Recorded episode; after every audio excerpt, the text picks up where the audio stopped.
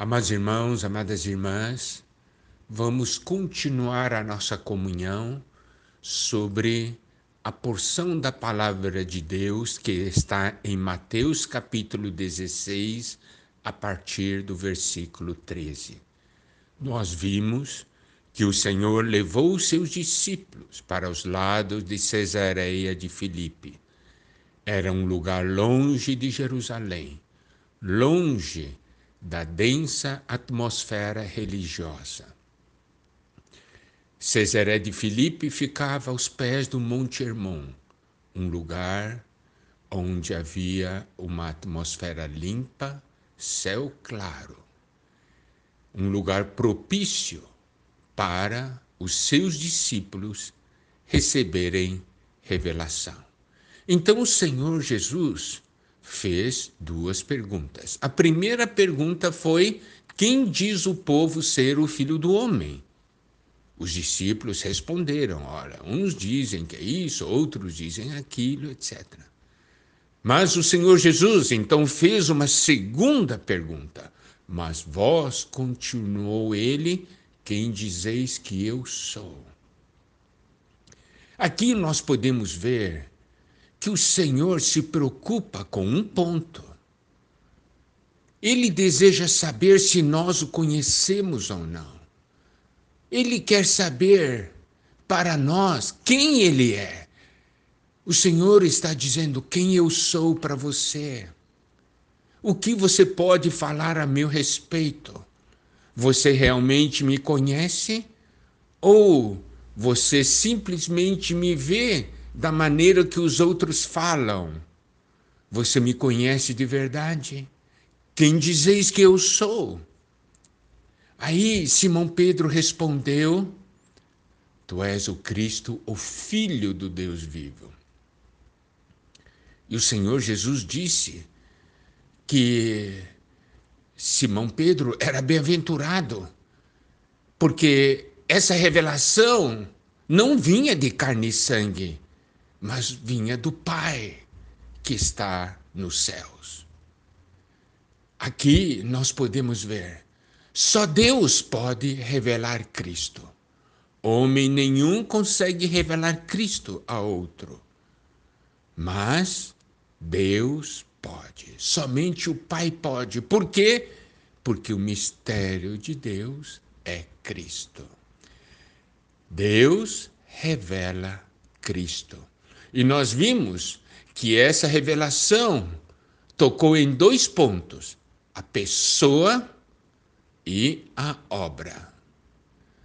A pessoa, o Filho do Deus vivo, e a obra, a comissão. Tu és o Cristo, o ungido, aquele que recebeu uma comissão. Então precisamos conhecer a pessoa do Senhor e precisamos conhecer a obra do Senhor. Somente assim nós teremos uma revelação completa do nosso amado Senhor Jesus. Não podemos ser aqueles que vivem baseado em revelações dadas por carne e sangue. Por quê? Porque carne e sangue somente pode dar uma revelação sob o ponto de vista humano. Só Deus pode dar uma revelação sob o ponto de vista divino, celestial. Carne e sangue só vê o que é terrenal.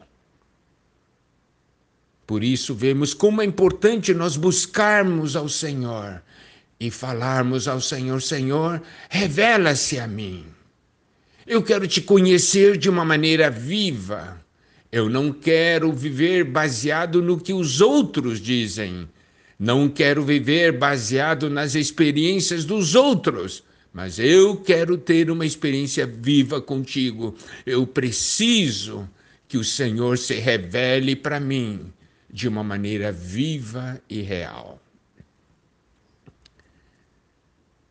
Agora, no versículo 18, o Senhor diz: Também eu te digo que tu és Pedro, e sobre esta pedra edificarei a minha igreja, e as portas do inferno, ou as portas do Hades, não prevalecerão contra ela. Aqui nos mostra que, primeiramente, o Pai havia dado uma revelação. Agora, o Senhor Jesus queria também dar uma revelação. Por isso, ele diz: também eu te digo. O Pai disse a você, Pedro, mas eu tenho algo mais a dizer. Por isso aqui está escrito, também eu te digo. E agora, o que o Senhor vai falar é muito importante. Ele diz, tu és Pedro, e sobre esta pedra edificarei a minha igreja. Existem muitas controvérsias sobre o real sentido dessa porção. Nós iremos então dar o sentido baseado na Bíblia e baseado na, no significado das palavras no grego. Quando ele diz, Tu és Pedro. No original grego, esse nome Pedro é Petros, significa uma pedra pequena. Então o Senhor estava falando para Pedro: você é uma pedra pequena, você é material de edificação. E aí, quando o Senhor Jesus disse: E sobre esta pedra edificarei a minha igreja, essa pedra se referia a quem? Se referia a Pedro ou ao Senhor Jesus?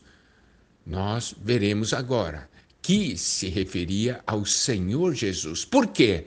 Porque essa palavra pedra, no grego, é petra, significa uma rocha, uma massa de rocha, é uma pedra grande. Ele já havia dito para Pedro que ele era uma que o Pedro era uma pedrinha. E quando ele diz e sobre esta pedra, que no grego é petra, é uma rocha, é uma massa de rocha, Sobre esta pedra edificarei a minha igreja. Esta pedra, essa rocha se referia ao Senhor Jesus, a pessoa do Senhor, a essa revelação também da pessoa do Senhor Jesus. Então, essa nossa interpretação é suportada pelo próprio Pedro. Porque em 1 Pedro capítulo 2, versículos 4 a 6, nós temos o seguinte. Pedro diz: "Chegando-vos para ele", se referindo ao Senhor Jesus. "Chegando-vos para ele a pedra que vive".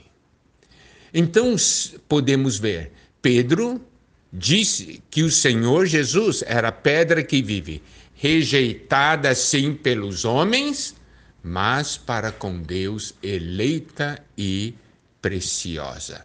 Chegando-vos para ele a pedra que vive, rejeitada sim pelos homens, mas para com Deus eleita e preciosa. Então, Pedro está dizendo aqui que o Senhor Jesus é a pedra que vive. Uma pedra eleita por Deus, preciosa e no versículo 5 de 1 Pedro, capítulo 2, Pedro continua dizendo: Também vós mesmo, vós mesmos, como pedras que vivem, sois edificados casa espiritual, para ser de sacerdócio santo, a fim de oferecer de sacrifícios espirituais agradáveis a Deus por intermédio de Jesus Cristo. Aqui ele diz que nós todos somos pedras que vivem e que somos edificados casa espiritual. E agora vamos ver o que diz o versículo 6. Pois isso está na Escritura.